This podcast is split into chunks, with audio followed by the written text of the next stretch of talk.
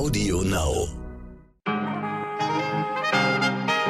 Hallo liebe heute wichtig Community, mein Name ist Michel Abdullahi und heute ist Dienstag, der 5. Oktober. Draußen wird es ja langsam Herbst, doch drin bei den Sondierenden, da herrscht Frühling. Das ist aus unserer Sicht heute nicht nur wichtig, sondern sehr wichtig. Gleich sprechen wir über Nobelpreise, Pandora Papers und wir sprechen über die Sondierung. Und zwar mit einer frisch in den Bundestag eingezogenen Abgeordneten, Tessa Ganserer. Wofür sie steht und wie sie die Verhandlungen sieht, gleich im Gespräch. Und wenn Sie jetzt grübeln und denken, Mensch, warte mal, den Namen habe ich doch schon mal irgendwo gehört. Ja, richtig. Tessa Ganserer ist eine von zwei transgeschlechtlichen Personen im Deutschen Bundestag. Auch darüber wird sie gleich mit uns sprechen.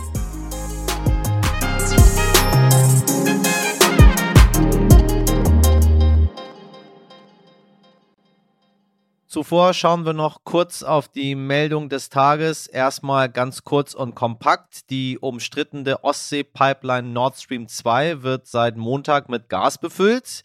Die EMA gibt grünes Licht für Auffrischungsimpfungen mit BioNTech und Deutschland könnte auch eine Lkw-Fahrerkrise drohen. Aktuell fehlen etwa 80.000 FahrerInnen, Tendenz steigend. Ja, die Bilder aus Großbritannien erinnern gerade nicht an Europa, sondern an Venezuela. Tankstellen bekommen keinen Sprit geliefert. Warum? Weil es an Lkw-Fahrern mangelt. Warum? Weil so viele abgewandert sind, nachdem Großbritannien die EU verlassen hat. Und jetzt wünscht sich so mancher, den Brexit wieder rückgängig zu machen. Vor allem die, die Tage vor Zapfsäulen kampieren. Hätte man sich auch vorher überlegen können, bevor man sich von Populisten hat verkaufen lassen. Wie böse, böse, böse, böse die EU doch ist. Sorry, aber da muss ich sagen, selbst schuld. Der Medizin-Nobelpreis wurde vergeben und wissen Sie was? Ich dachte, der Nobelpreis für Medizin geht an all die ForscherInnen, die in Windeseile die Welt vor der Corona-Pandemie geschützt haben. Einfach mal so. Impfstoff erfinden für ein Virus, der die ganze Welt lahmlegt und Millionen von Menschen tötet? Kein Problem, kriegen wir hin. Aber nein, der Medizin-Nobelpreis geht an David Julius und Adem Pataputian, die erforscht haben, wie Wärme und Kälte und mechanische Kräfte Nervenimpulse auslösen. Oder mal runtergebrochen, wie wir die Temperatur eines Kaffeebechers erfühlen. Ihre jahrzehntelange Forschung, meine Damen und Herren, wirklich aus den Tiefen meines Herzens in Ehren. Aber dafür wäre auch nächstes Jahr noch Platz gewesen. Und es hätte den Preis mal etwas entstaubt und den Menschen wieder näher gebracht. Heute gibt es übrigens den Nobelpreis für Physik. Meine Damen und Herren, liebes Partyvolk, ja, das Berghain hat wieder geöffnet. Ich weiß, Sie haben lange auf diese Nachricht gewartet. Unter 2G-Bedingungen wird wieder heftig gesoffen, gefeiert und getanzt. Und da ist natürlich auch, ja, Karl Lauterbach nicht weit weg. Er findet die Eröffnung großartig, sagt, es sei aber nicht sein Club und warnt vor neuen Infektionen.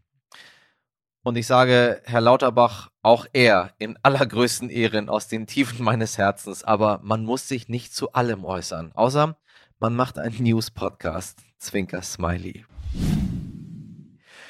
Nach Panama Papers haben wir jetzt die Pandora Papers. Kurz das gleiche in grün. Nur damit Sie es mal gehört haben, es gibt wieder mal einen Skandal um Superreiche, die andere betrogen haben, damit sie noch reicher werden. Ich höre da schon ehrlich gesagt gar nicht mehr hin, meine Damen und Herren. Was mich aber wirklich ärgert, die Politik weiß ganz genau Bescheid, unternimmt aber nicht wirklich was, um nicht zu sagen gar nichts. Und am Ende sind dann wahrscheinlich auch wieder ein paar Staatsoberhäupter und ein paar Fußballspieler mit involviert. Erinnern Sie sich an die anderen dubiosen Wirtschaftsskandale, Cum-Ex, Wirecard und so weiter? Hat es da irgendwo Konsequenzen gegeben? Nö. Man kann sogar einfach so damit Bundeskanzler werden. Und noch ein Blick nach Afghanistan. Das Land versinkt immer mehr im Chaos. Und auch da, meine Damen und Herren, kein kümmert's. Gibt ja jetzt wieder Wichtigeres. Die Terrormiliz IS bekriegt jetzt die Taliban und hat die Provinzhauptstadt Jalalabad für sich reklamiert. In Kabul gab es einen Anschlag auf eine Moschee während einer Trauerfeier für die Mutter eines hohen Taliban-Funktionärs. IS und Taliban sind verfeindet. Und was macht der Westen, der dieses Land einfach so im Stich gelassen hat? Er schaut weiter sehr konzentriert weg.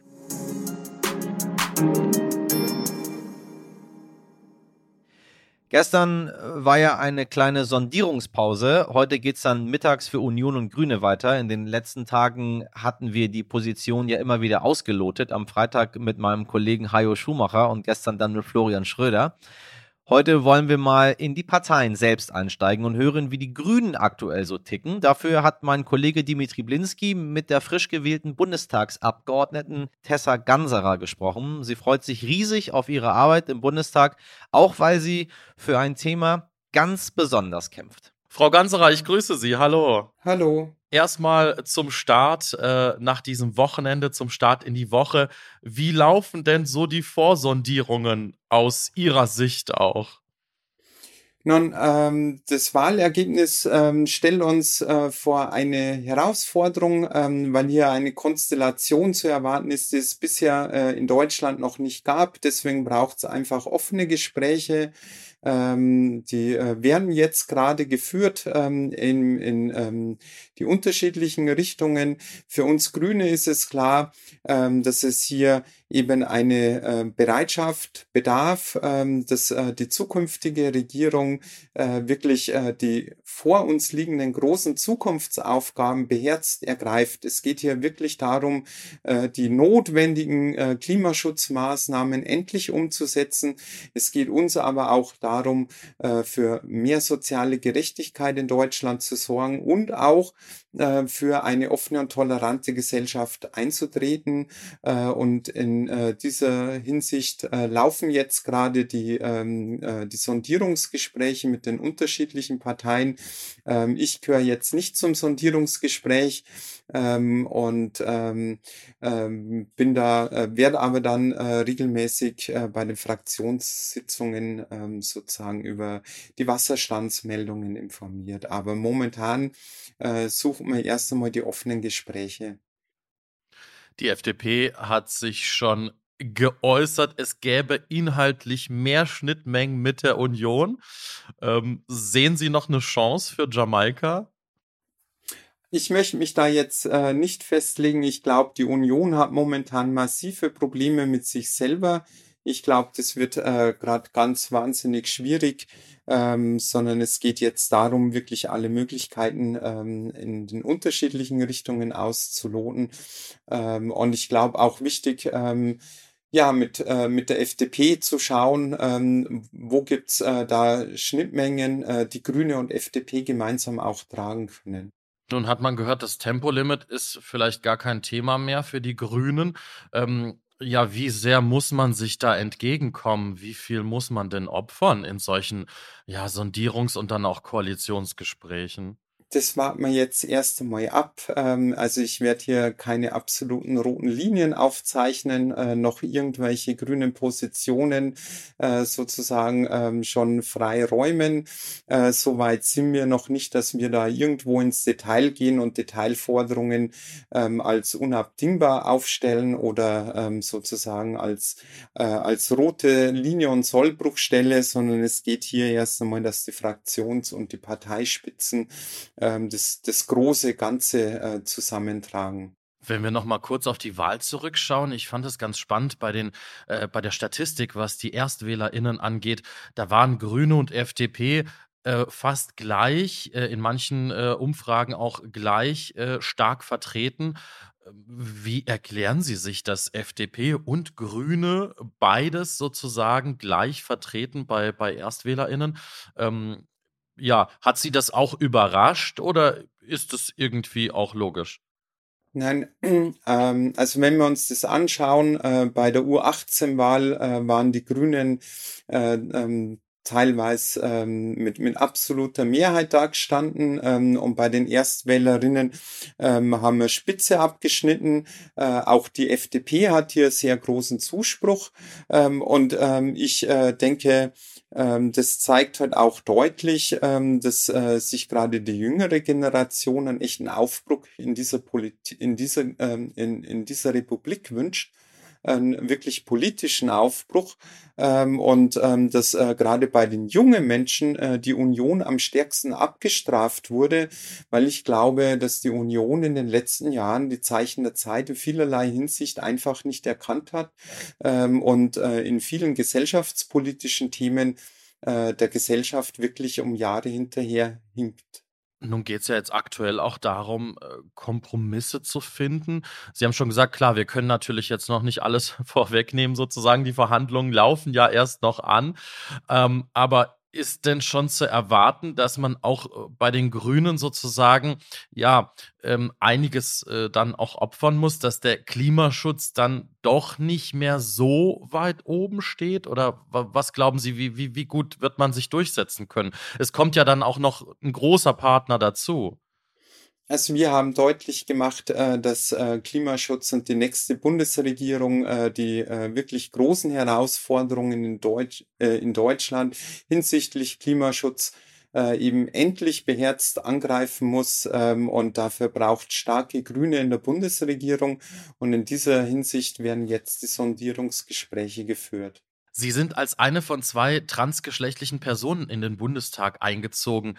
Was bedeutet das für Sie? Wie fühlen Sie sich auch im Moment? Also erst einmal freue ich mich außerordentlich, ähm, dass, äh, dass es äh, gereicht hat, ähm, dass ich gewählt wurde. Ähm, freue mich ähm, äh, wirklich auf äh, diese große Aufgabe. Ähm, es geht auch sehr mit, mit großem Respekt ähm, an dieses Amt ich finde, das ist echt eine Ehre, äh, im, im Deutschen Bundestag die WählerInnen vertreten zu dürfen. Ähm, und ähm, darüber hinaus äh, haben am Wahlsonntag äh, wir in Deutschland äh, Stück weit Geschichte geschrieben. Das erste Mal äh, offen lebende Transpersonen in den Deutschen Bundestag gewählt wurden.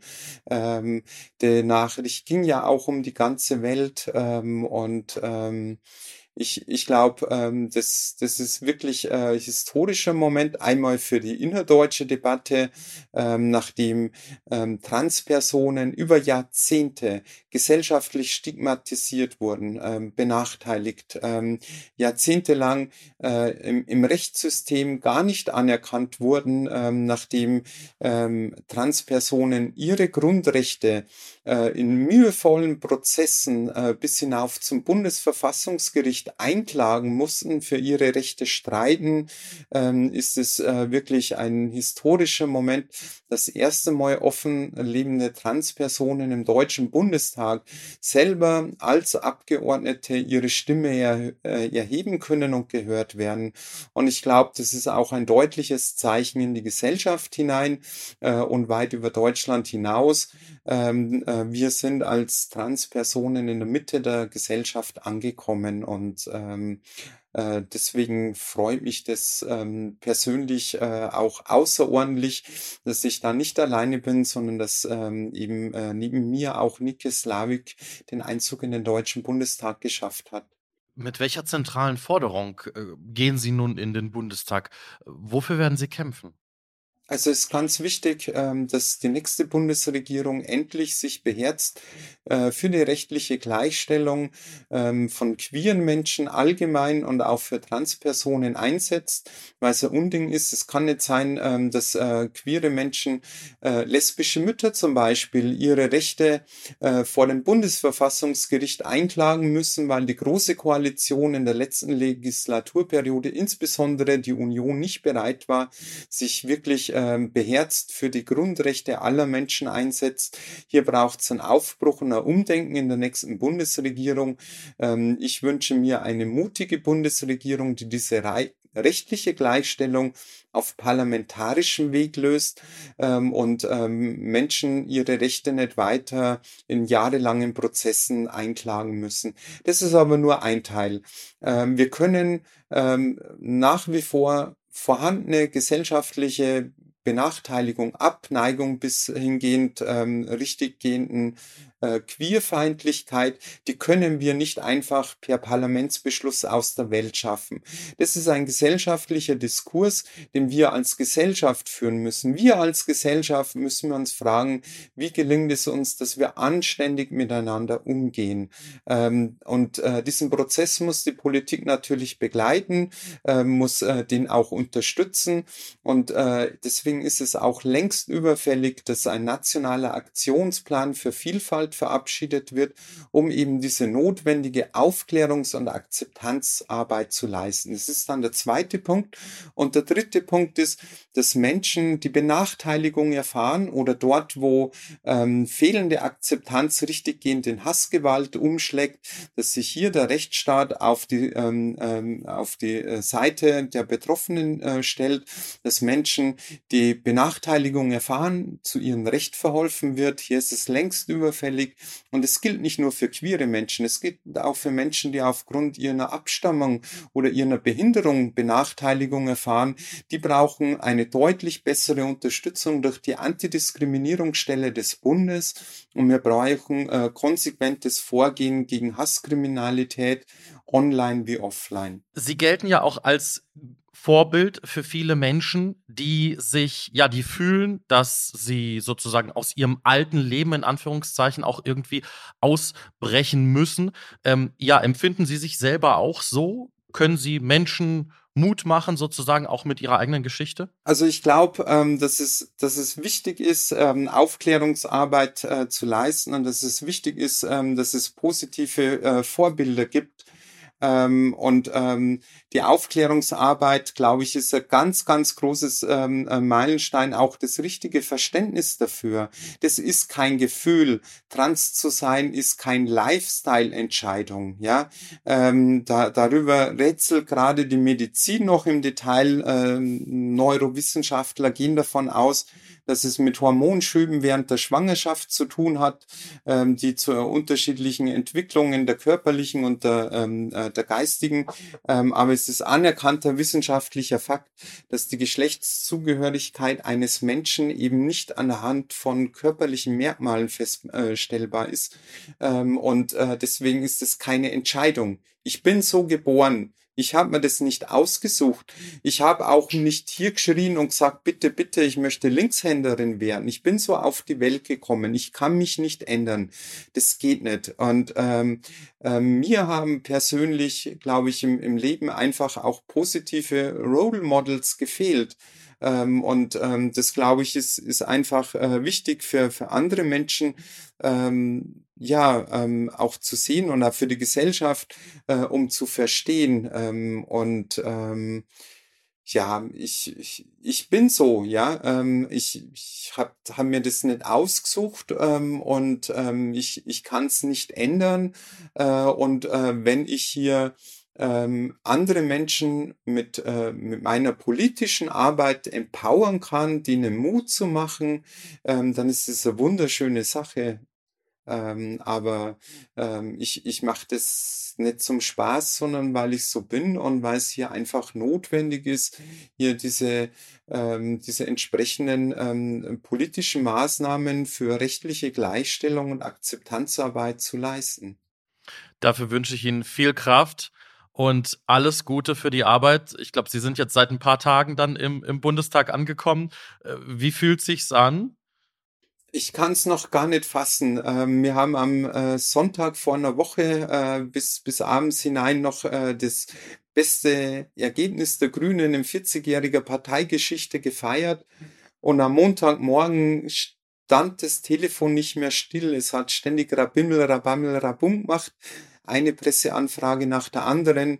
Ich musste mich dann loseisen, weil es am Montagabend schon mit Kennenlerntreffen der neu gewählten äh, grünen Abgeordneten losging, am Dienstag Fraktionssitzung.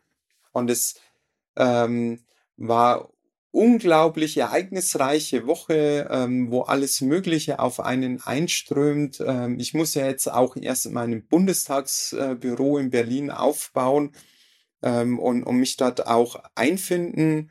Aber es war ein wunderschönes Gefühl, ähm, zu so einer großen grünen und vielfältigen grünen Bundestagsfraktion zu gehören. Und ähm, deswegen freue ich mich auf die bevorstehenden Aufgaben. Frau Ganserer, vielen lieben Dank für das Gespräch. Viel Kraft für die neue Aufgabe und alles Gute. Danke und gerne. Ohren auf. Ja, ja, während in Paris der Triumphbogen verhüllt wird, packen die Rheinländer ihren Kölner Dom endlich, endlich, endlich wieder aus, meine Damen und Herren. Was hasse ich Baustellen und bin glücklich, Ihnen das heute in dieser Form vermelden zu dürfen. Der Dom, die beliebteste Sehenswürdigkeit Deutschlands, ist wieder ohne Baugerüst zu sehen. Naja, also fast ein Kran, befreit heute die Westfassade, die große Front des Domes von seinen letzten Abdeckplanen und Stahlträgern. Damit ist die Fassade zum ersten Mal seit zehn Jahren wieder komplett zu sehen. Wer ein Selfie mit dem enthüllten Dom machen möchte, sollte sich äh, dafür aber nicht allzu viel Zeit lassen. Der Dom wird quasi permanent restauriert. Rund 100 Menschen sind dafür ständig im Einsatz. Grund sind Sturmschäden, Luftverschmutzung und noch immer Schäden aus dem Krieg. Das nächste Gerüst an der 7000 Quadratmeter großen Fassade ist also nur noch eine Frage der Zeit. Also alle ab nach Köln und Fotos machen.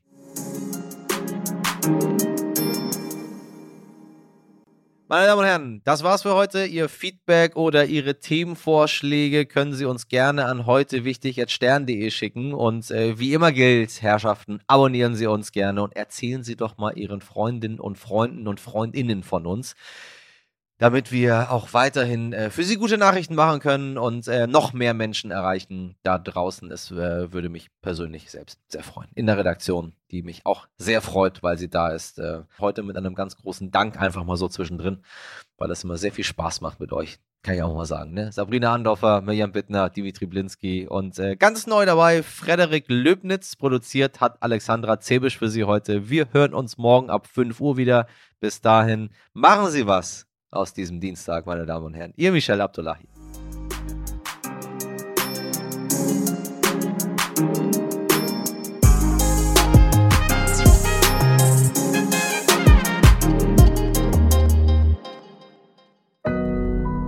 Audio Now.